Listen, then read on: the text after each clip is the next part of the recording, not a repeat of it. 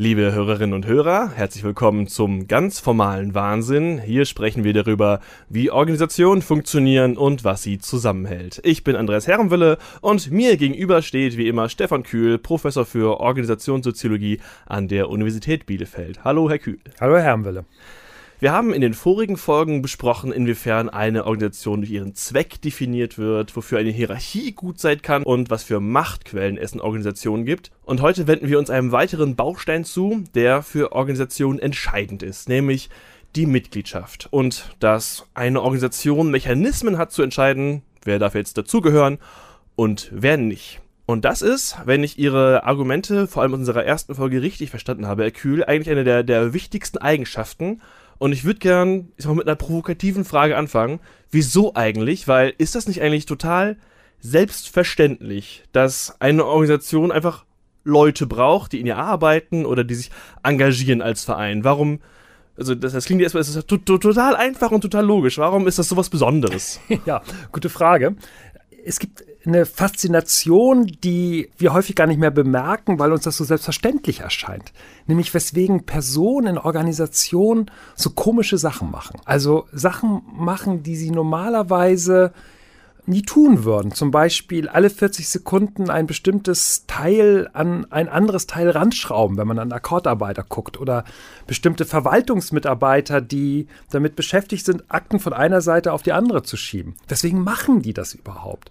Und die Antwort liegt darin, dass die Organisation die Möglichkeit hat, Mitgliedschaft unter Bedingungen zu stellen. Man sagt, wenn du Mitglied der Organisation bleiben möchtest, dann musst du das machen, was wir von dir erwarten. Und das können teilweise stupide Tätigkeiten sein, die die Mitarbeiter, Mitarbeiterinnen ansonsten nie und nimmer machen würden. Das ist das, was wir generell im Alltag zusammenfassen als, das ist halt ihr Job. Genau, das ist ihr Job, ist eine andere Formulierung dafür, aber trotzdem faszinierend, auch wenn uns das so, so selbstverständlich erscheint.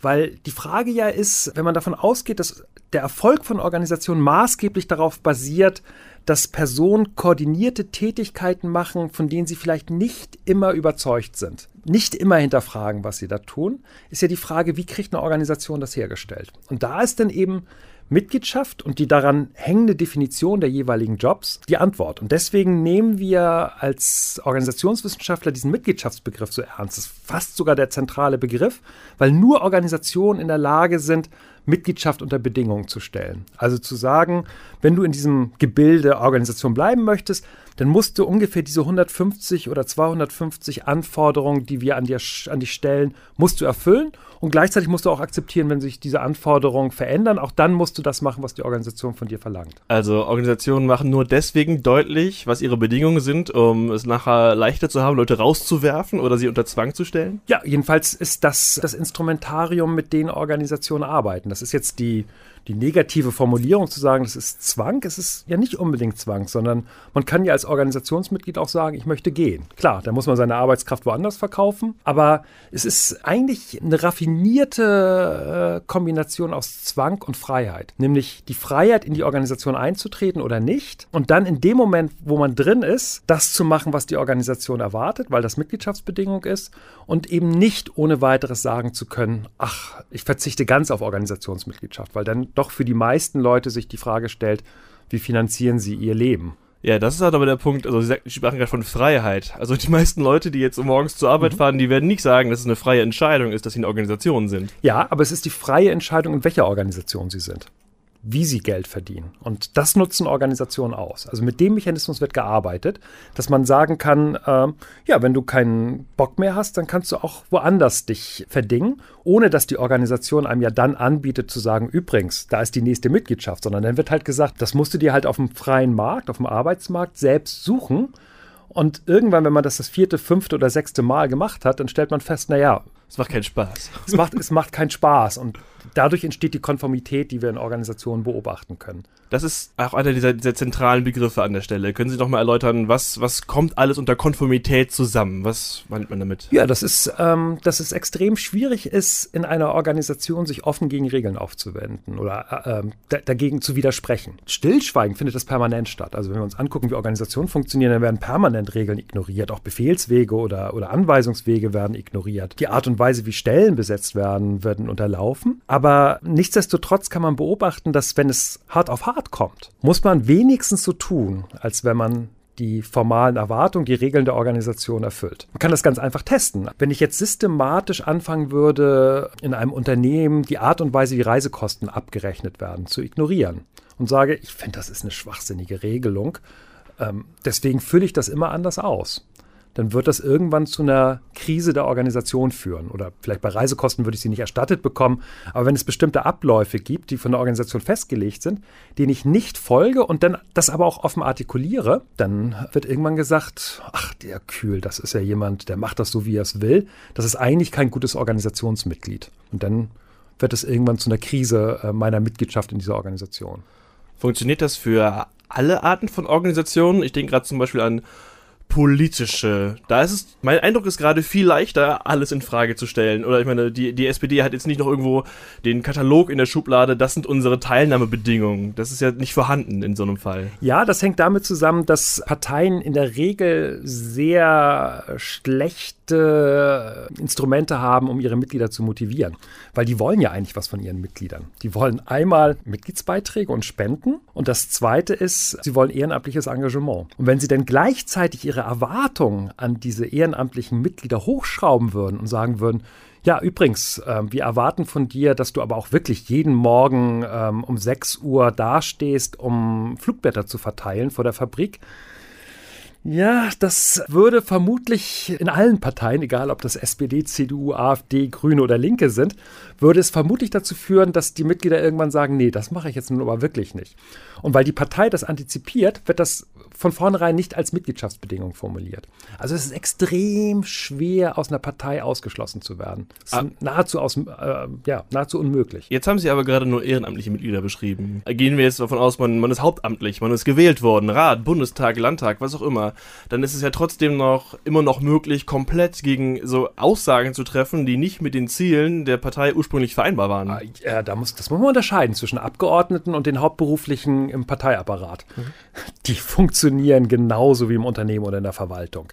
Wenn Sie sich angucken, wie so eine hierarchisch durchstrukturierte Parteiverwaltung zum Beispiel bei der SPD oder bei der CDU funktioniert, das ist ja nicht so, dass ein Teamleiter oder eine Abteilungsleiterin sich hinstellt und sagt, ach lieber Parteivorsitzender oder liebe Parteivorsitzende, das, was jetzt gerade hier durchgesetzt wird, das finde ich aber totalen Schwachsinn, das mache ich nicht. Sondern da herrscht genau die gleiche Konformitätsbereitschaft, wie wir sie aus Unternehmen und Verwaltung kennen. Und bei Abgeordneten, da ist es ein bisschen was anderes anders, weil die sind ja nicht offiziell hauptberuflich bei der Partei angestellt, sondern sie schließen sich in einer Fraktion zusammen und sind durch die Freiheit des Abgeordneten in der eigenen Entscheidungsfindung ein bisschen besser geschützt. Das heißt, die Art und Weise, wie Fraktionsdisziplin hergestellt wird, ist nicht der klassische Mechanismus zur Produktion von Konformität. Es, es gibt ja formal nirgendwo irgendwie Fraktionszwang. Ne? Manchmal regt mich das auf, wenn diskutiert wird, wenn es so um diese ethischen Fragen geht, äh, zum Beispiel Sterbehilfe erlaubt ja oder nein, und dann heißt es, wir heben den Fraktionszwang auf. Es gibt ihn ja formal ist er gar nicht vorhanden, oder? Nee, formal ist er nicht, formal ist er nicht vorhanden, wäre auch äh, ungesetzlich. Also in dem Moment, wo Fraktionsgeschäftsführer die Abgeordneten zwingen würde, in einer bestimmten Art und Weise abzustimmen, ist das vermutlich, ich bin jetzt an der Stelle, ich bin kein Parteirechtler, aber das wäre vermutlich ein Strafrechtsbestand. Und äh, dementsprechend findet das offiziell ja auch nicht statt. Aber gleichzeitig ist klar, dass bestimmte Kollegialitätsnormen in Fraktionen extrem stark greifen. Und es gibt ja immer das Machtmittel, jemand muss wiedergewählt werden. Und wenn jemand zu häufig nicht die Parteilinie vertritt, dann ist die Wahrscheinlichkeit groß, dass man bei der List nächsten Listenaufstellung nicht ja, dabei ist. Genau. Und das ist das Machtinstrument des Fraktionsgeschäftsführers im Hintergrund, mit dem Disziplin hergestellt wird. Ich finde das ein sehr spannendes Instrument, weil das ist ja das parteieigene Instrument, das unabhängig der Beliebtheit der Bevölkerung funktioniert. Also man kann Leute einfach nicht listen, obwohl sie eventuell richtig gute Chancen haben, wieder gewählt zu werden. Ja, wir haben eine, eine kleine, kleine Forschung vor ein paar Jahren mal gemacht, wo wir uns einen SPD-Abgeordneten aus Essen angeguckt haben, der immer direkt gewählt worden ist. Und aufgefallen ist dadurch, dass er häufiger nicht die Fraktionslinie innerhalb der SPD vertreten hat. Und ähm, als wir ihn eingeladen haben, haben wir immer gefragt, ja, und was passiert denn eigentlich, wenn der Fraktionsvorsitzende, das war damals Struck, wenn der mal wieder sie als Querulanten einstellt?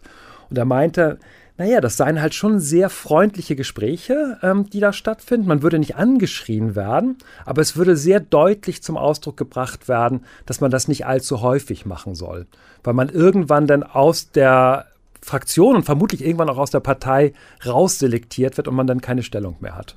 Und soweit ich weiß, ist dieser Abgeordnete auch nicht mehr Abgeordnet und auch, glaube ich, nicht, mit, nicht mehr Mitglied der SPD. Ein anderer Fall, an den ich denke, wenn es darum geht, hier ist Ein- und Austritt sehr schwierig, das sind jetzt Beamte, die kommen natürlich sehr leicht, also nee, ich glaube, es ist ist nicht mehr so leicht, Beamter zu werden, aber dann ist man erstmal da und man kann sich gut halten. Und dennoch, äh, wir denken jetzt mal an öffentlichen Dienst oder an die Begegnung mit Beamten bei der Bürgerberatung zum Beispiel, dann ist mein Gefühl, dass die sich besonders eigentlich mit ihren Organisationen identifizieren obwohl die das ja am wenigsten nötig haben. Eigentlich sind doch gerade die Leute, die absolut nicht mehr feuerbar sozusagen sind, die könnten sich ja komplett unkonform verhalten. Warum sind die trotzdem, warum gehen die so daran auf, sich als, als Bürokratie mit darzustellen?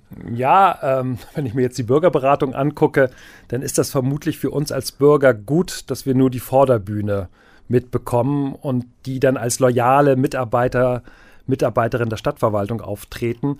Wenn man denen äh, beim Kaffeetrinken zuhört, äh, sind sie nicht in der gleichen Art und Weise loyal ihrer Organisation gegenüber. Also von daher ähm, gibt es da sicherlich einen Unterschied zwischen der Außendarstellung und dem, was intern stattfindet. Aber was sicherlich für ganz viele Organisationen gilt, ist, dass immer dann, wenn sie in Kontakt mit der Umwelt kommen, zum Beispiel mit Kunden oder mit Klienten oder mit Bürgern, die was wollen, dass dann ein starker Konformitätsdruck ist als Repräsentant der Organisation aufzutreten. Und das ist der Grund, weswegen wir selbst bei ähm, Mitarbeitern in der Stadtverwaltung, die innerlich gekündigt haben, in dem Moment, wo ein Kunde auftritt, ist es eigentlich weitgehend tabuisiert, über die eigene Organisation zu lästern, sondern dann wirken sie als Beamter per excellence. Und die Distanzierung von der eigenen Beamtenrolle ist eigentlich ein Verstoß gegen Normen der Organisation und wird auch, wenn das zu häufig vorkommt, auch kollegial sanktioniert.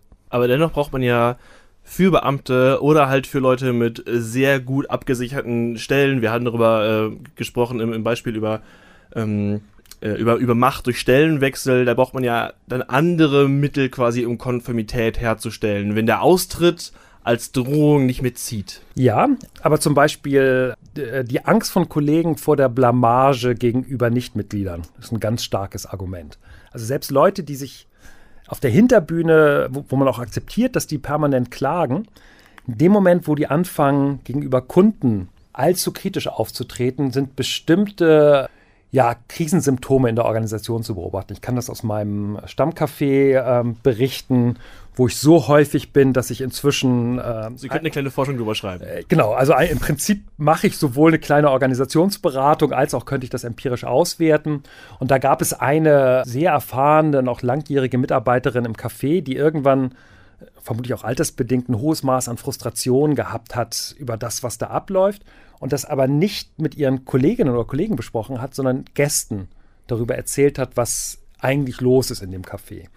Und nur deswegen kann ich organisationssoziologisch dazu arbeiten, weil ich diese Informationen dann unter anderem auch von ihr bekommen habe. Aber gleichzeitig war auch nur eine Frage der Zeit, bis sowohl die Kollegen angenervt sind, dass diese Außendarstellung nicht mehr äh, funktioniert hat, als auch der Chef irgendwann gesagt hat, das geht nicht. Du kannst dir viel leisten, du kannst auch ab und zu mal äh, irgendwelche Lebensmittel mit nach Hause nehmen, ohne dass ich das merke. Aber die Außendarstellung gegenüber den Nichtmitgliedern, gegenüber den Kunden, die muss doch wenigstens funktionieren. Sie hatten eingangs noch was angesprochen, wo ich jetzt nochmal drauf gucken will, und zwar, dass man durch die Freiwilligkeit im Eintritt nicht nur den, den Bedingungen zustimmen muss, die aktuell gelten, sondern man muss sogar alles mitgehen quasi, wie die Organisation sich verändert oder sogar, wenn sich äh, eigene Aufgabenbereiche verändern. Ich glaube, da kann man äh, sehr gut anschließen, denn die meisten Menschen, die schon mal irgendwo sich auf eine Stellenausschreibung beworben haben, dann auf die Stelle angefangen haben, dann erlebt man, irgendwie verändert sich, was man eigentlich in dieser Stelle macht nach einer einiger Zeit. Und irgendwann kommt vielleicht dem einen oder anderen die Frage, wieso bin ich eigentlich noch hier? Und was können Sie dazu sagen? Warum bleibt man, obwohl der, das, wofür man eingestellt wurde, nicht mehr das ist, was einem eigentlich, also man macht was, was einem keinen Spaß mehr macht, zum Beispiel. Äh, warum ist man immer noch da? Ja, gute Frage. Also äh, das, das Interessante ist, dass selbst wenn man angestellt wird, äh, man ja nicht genau weiß, was eigentlich von einem erwartet wird. Also wenn man sich so die klassische Stellenanzeige anschaut, dann denkt man ja, wenn ich da bei diesem Unternehmen anfange, dann komme ich ins Paradies. Also wir bieten ihnen optimale Arbeitsbedingungen, Beziehung, wir haben hochinteressante Jobs, sie können sich selbst verwirklichen, gleichzeitig sind wir flexibel, auf ihre Bedürfnisse einzugehen. Also wenn man glaubt, was in Stellenbeschreibung drin steht, dann ist man hochgradig naiv. Äh, das weiß man auch meistens. Äh, es wird von beiden Seiten gelogen bei äh, Stellenbesetzung. Das ist ganz klar. Auch als Bewerberin oder als Bewerber lügt man natürlich erstmal oder stellt sich besser dar, als man vielleicht in Wirklichkeit sich fühlt. Ähm, und dann fängt man an und kriegt vielleicht zum Beispiel die erste Stellenbeschreibung und denkt, okay, daran muss ich mich orientieren. Aber auch die ist noch so allgemein äh, gehalten, dass man erst im Laufe der Arbeit erfährt, was das eigentlich genau bedeutet, diese Stellenbeschreibung. Und deswegen ist man eigentlich schon darauf eingestellt, dass man nie genau weiß, was man zu tun hat in der Organisation. Und dann verschieben sich halt Sachen. Dann wird man halt in eine andere Abteilung versetzt, kriegt eine andere Aufgabe zugewiesen und stellt sich eben interessanterweise nicht jedes Mal die Frage, will ich noch Mitglied werden oder nicht. Und das hängt damit zusammen, dass sich das Anspruchsniveau, also was erwarte ich eigentlich, einpendelt an das, was die Organisation für Signale gibt. Wenn man das Anspruchsniveau von den ersten Wochen beibehalten würde, dann würde man vermutlich relativ schnell kündigen. Aber man kennt das. Das ist ein Phänomen, was man häufiger beobachten kann.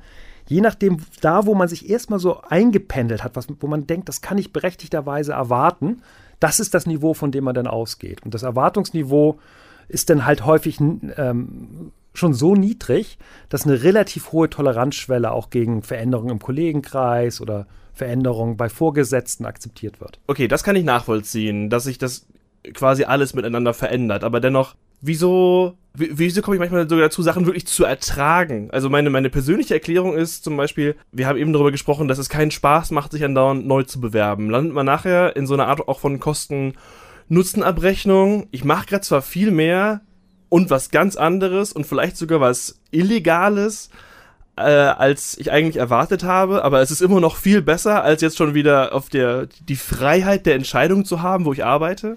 Ja, das Interessante ist, dass die Kosten-Nutzen-Kalkulationen viel seltener stattfinden, als jedenfalls so die Rational Choiceler unter den Organisationstheoretikern vermuten. Wenn man sich das empirisch anguckt, dann macht man sich ab und zu mal Gedanken darüber, aber man würde ja unglücklich werden, wenn man jeden Tag in die Organisation geht und so eine Liste führt, macht das jetzt eigentlich gerade Sinn? Wie attraktiv wäre es jetzt im Bett liegen zu bleiben? Funktioniert nicht. Da kann man nirgendwo mehr arbeiten. Kann man ja, genau. Oder man wäre sehr beschäftigt, immer seine eigenen Kosten-Nutzen-Kalküle vorzunehmen und vermutlich nicht mehr in der Lage, sich auf die Anforderungen der Organisation zu konzentrieren. Aber was es gibt, und das ist, glaube ich, ganz wichtig, ist, dass die meisten Organisationsmitglieder ein hohes Maß an Indifferenz dagegenüber haben, was von ihnen eigentlich genau erwartet wird. Indifferenz heißt? Indifferenz heißt, man hat eine gewisse Toleranz gegenüber den Erwartungen, die die Organisation an einen Rand trägt.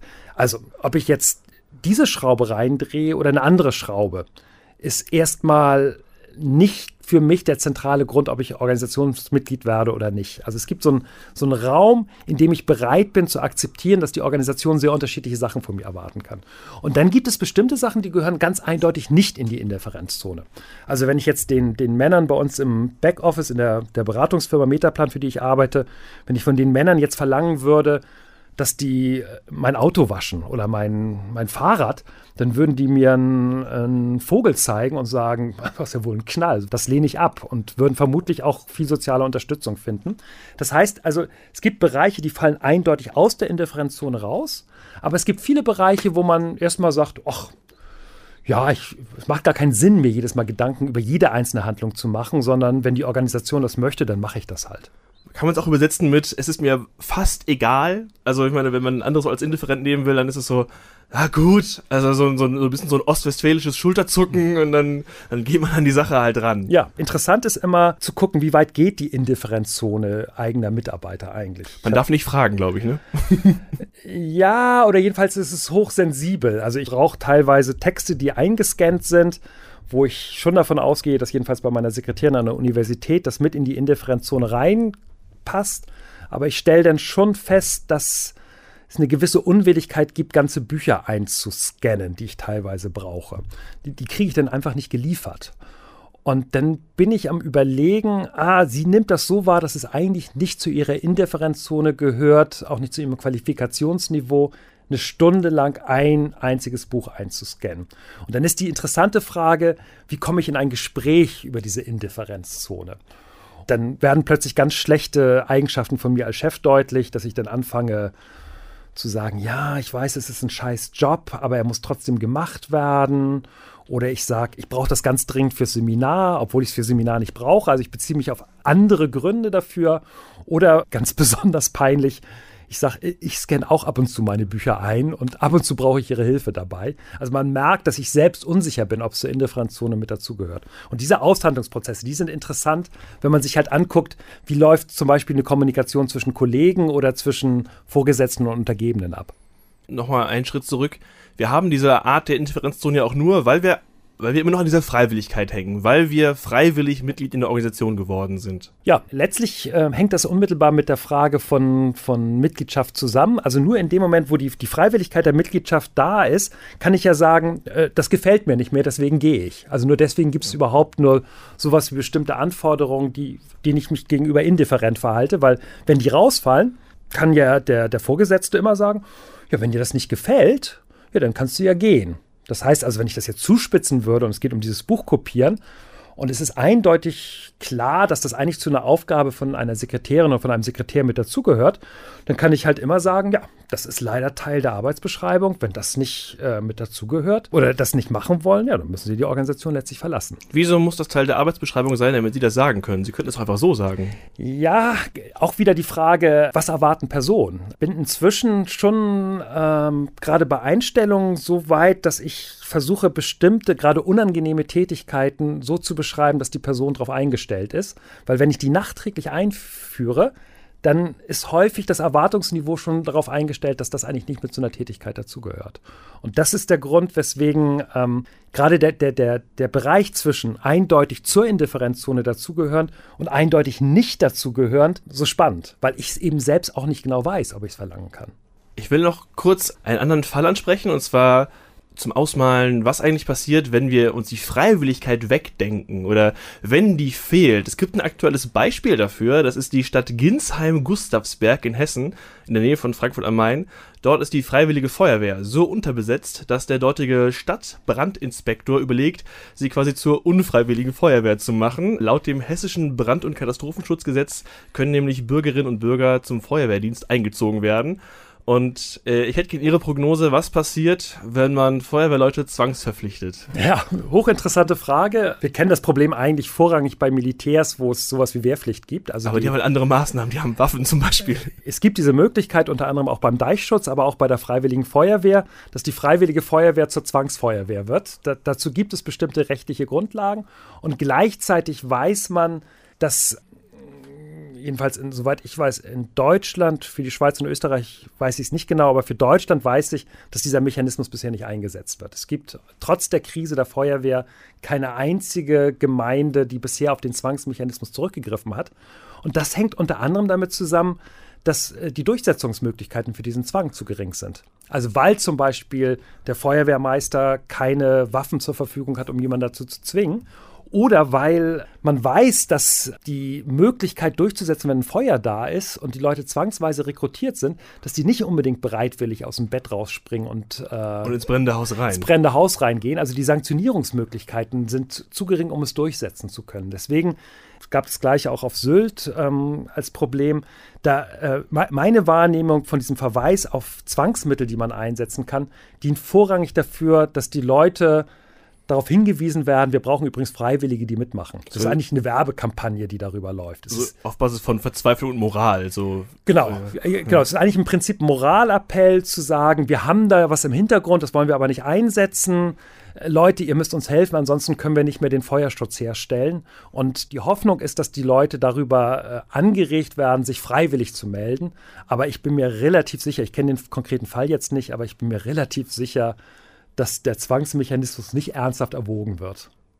Ich mache gerade nochmal kurz eine Zusammenfassung von dem, was ich glaube, was, was das Relevante quasi ist, nämlich dass dieser Mechanismus der Mitgliedschaft es ermöglicht, eigentlich Organisationen sich quasi ihrer Umgebung und ihrer Umwelt anzupassen. Also sie können den Zweck ändern, sie können die Hierarchie umstellen, sie können Aufgaben neu zuweisen und man kann als Organisation davon ausgehen, dass die Mitglieder das wenigstens alles zähneknirschend ertragen. Dass sich also eine Organisation kann sich um 180 Grad drehen, aber man kann davon ausgehen, dass die Leute bleiben.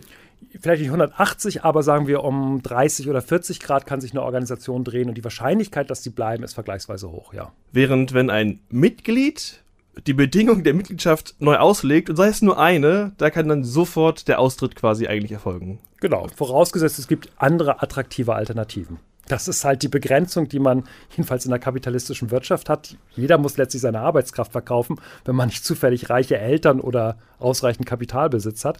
Und wenn die Alternative nicht zur Verfügung steht, klar, dann hat man die Freiheit, aus der Organisation auszutreten, jederzeit, aber dann wiederum den Zwang, woanders nach einem Job zu suchen, ohne zu wissen, ob da die Verhältnisse wirklich besser sind oder nicht. Stefan Kühl, vielen Dank. Ich bedanke mich auch. In der kommenden Folge bleiben wir nochmal bei Mitgliedschaft und schauen vor allem auf den schwierigen Bereich der Motivation. Erstens, wie kriege ich Leute dazu, in meine Organisation zu kommen? Und zweitens, wie stelle ich dann sicher, dass sie dort auch wirklich arbeiten? Ich freue mich, wenn Sie dann auch wieder dabei sind. Mein Name ist Andreas Herrenwille. Tschüss, bis dann.